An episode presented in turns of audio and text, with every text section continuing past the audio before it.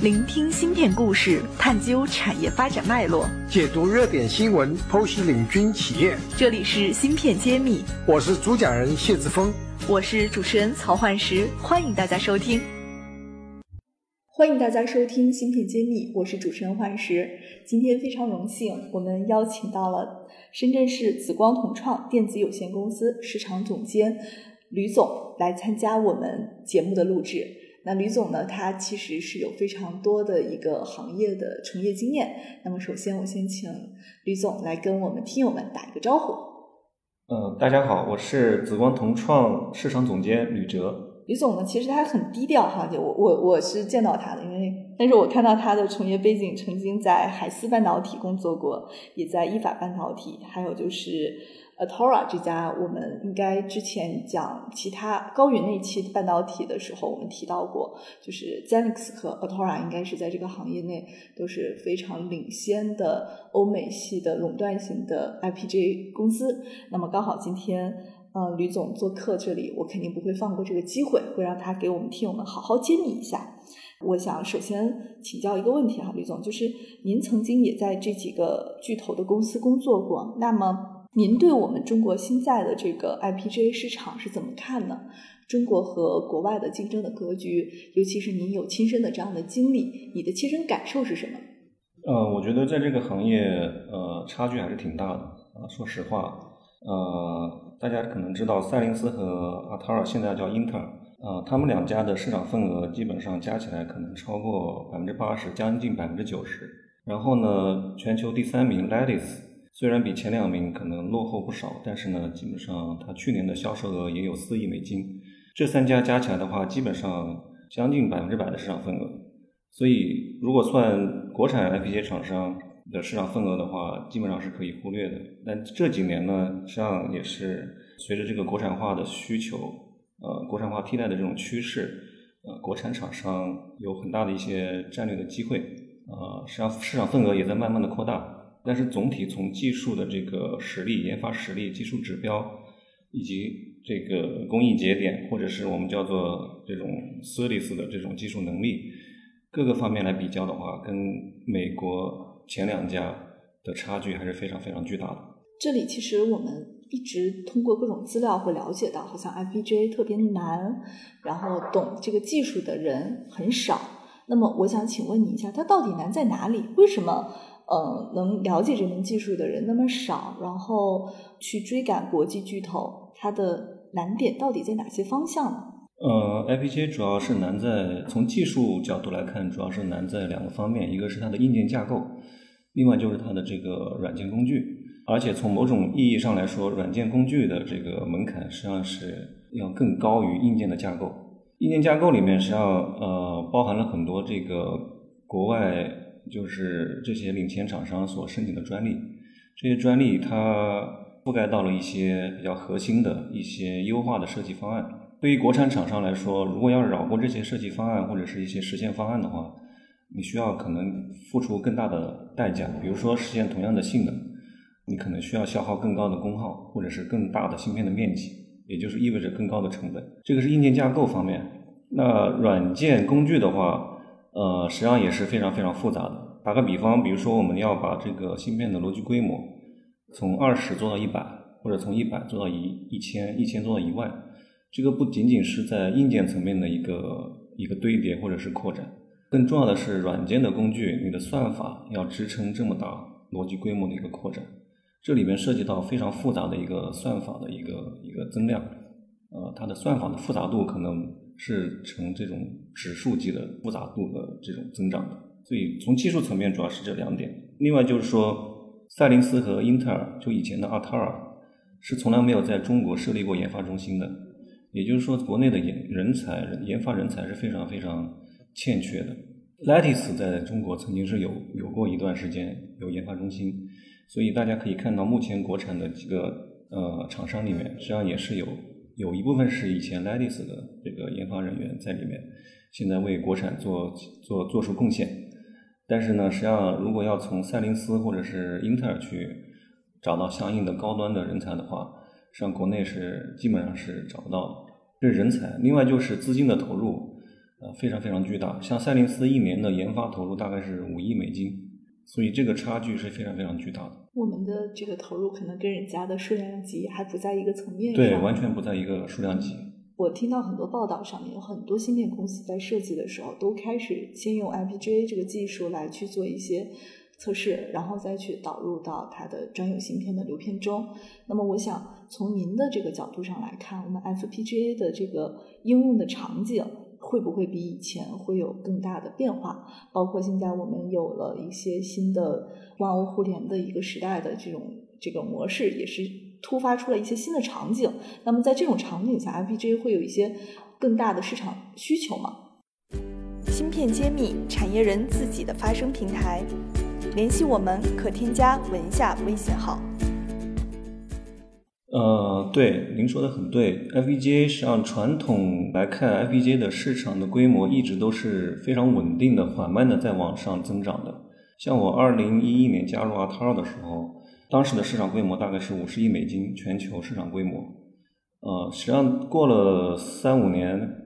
市场规模还是差不多，还是在五十亿美金，就一直也没变化。对，一直到二零一八年，可能我们把全球前四大厂商的这个销售额加起来的话，可能是六十亿美金左右。然后呢，往再往未来展望的话，呃，就像您刚才说的，五 G、物联网，包括数据中心、人工智能。呃，这些新兴的这种行业呢，是确实在推动 FPGA 的整个市场规模在扩大。像赛灵思和英特尔他们所瞄准的这个未来的市场布局，实际上就是刚才所提到的，比如说五 G、数据中心以及相应的扩展出来的这种比较泛的这种物联网的概念，实际上这个都是他们呃未来布局的一个方向，也是 IPGA 以后市场规模扩大的一个方向。那咱们同创紫光同创在这个竞争格局中想扮演一个什么样的角色呢？我觉得，呃，同创也好，还是其他国产友商也好，我觉得我们首先要摆正好自己的位置，就是说，呃，差距是巨大的，而且是全方位的，这个是不得不承承认的。从同创来说，我们制定了三个阶段的市场战略。第一个阶段，我们就是老老实实做替代，然后在替代的过程当中。因为我们跟客户走得比较近，我们可能可以相对国外厂商可以更深刻的呃理解客户的一些应用场景的需求，所以在替代的过程当中，我们做相应的扩展，呃，所以第一个阶段我们定义就是替替代加扩展。这个阶段呢，实际上我们瞄准的是比如说三百 K 逻辑以下的这种中呃偏低端的 FPGA 或者 CPLD 的市场。那第二个阶段呢，我们可能在替代加扩展这个基础之上。我们做相应的一些晋级或者叫进阶，我们可能会瞄准更大逻辑规模的器件，或者是更多的产品形态，比如说嵌入式 SOC 的这种，啊，把我们的这个覆盖面呢，从这个第一个阶段的这个低端 FPGA 市场，啊，拓展到更广的一个覆盖面，去去做更大的一个目标市场。那第三个阶段呢？就是更高级的一个市场了，呃，可能覆盖的就是目前我们可以看到赛灵思或者英特尔他们着力的几个方向，比如说 AI 或者是数据中心的加速这种类似的新兴的 FPGA 的这个方向。但是这个方向呢，需要以这个高性能、高端 FPGA 呃提供这种比较高的算力作为一个基础，作为一个硬件的平台，作为一个基础。呃，这个是没办法跳跃式发展的，所以这个阶段离我们目前的所处的这个这个状态呢，还有一定的距离。嗯，你说这个能达到这个标准，离我们现在国内的技术可能还是有一定的差距的，是吧？对，是的。那么可能我们就是在跟国际巨头还是有一定的差异化的竞争。我听起来好像是这个感觉。差异化，我们是是是是可以有的。但是呢，我我我个人觉得差异化的前提呢，是在我们充分进入了存量市场以后，我们才有这个对对差异化更深的理解吧。因为存量市场实际上是呃足够大的，而且这个存量市场里面国产的份额是非常少的。我觉得当国产呃达到一定的份额以后，国产自然会有一定的这个境界。去考虑这个差异化，但是如果在还没有什么市场份额或者市场份额很小的情况下去考虑差异化，我觉得这个有点不太符合这个发展的这个规律。嗯，那我们现在在替代国产的，就是国际的一些巨头的产品的进程中，现在的发展的阶段到什么程度了？我们产品有量产吗？呃，好几款产品都是在量产的。我们所有的产品，呃，我们的产品实际上是分为三个主要的系列，一个叫做 Titan，是我们的高端 IPG 系列，呃，这个主要是瞄准的这个通信或者是信息安全以及一些高端的工业应用的领域。这个实际上我们在通信客户是有是有一定的量产的发货的。我们的还有一个中低端 FPGA 系列叫 Logos，Logos 系列呢实际上是面向的这种低功耗、低成本，然后用量比较大的这种低端 FPGA 的应用场景。它面向的是比如说消费类或者是工业控制啊，或者是其他的一些通信里面实际上也有用到，但是一偏低端的一些通信通信的应用场景，这个也是。有大批量的量产发货，然后我们还有一个系列叫 Compact，就是从英文的字面理解就是精简嘛，精小或者是简洁。它代表的是我们的 CPLD 的这种产品的系列。CPLD 的面向的应用场景呢，实际上就更广，通信、消费类、工业，实际上各行各业都会有用到 CPLD，主要是做一些通用的逻辑，或者是做一些板上的控制管理，或者是 I/O 的一些控制，啊 I/O 的扩展。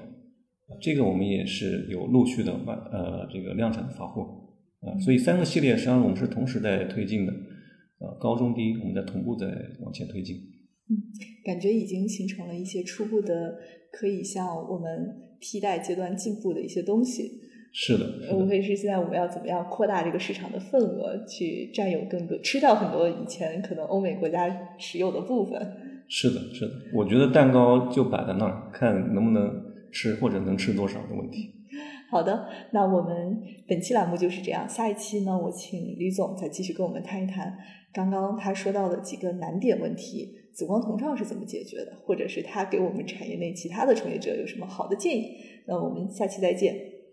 好，下期再见。感谢大家收听《芯片揭秘》，更多精彩内容请关注公众号“茄子会”。我是谢志峰，我在《芯片揭秘》等着你。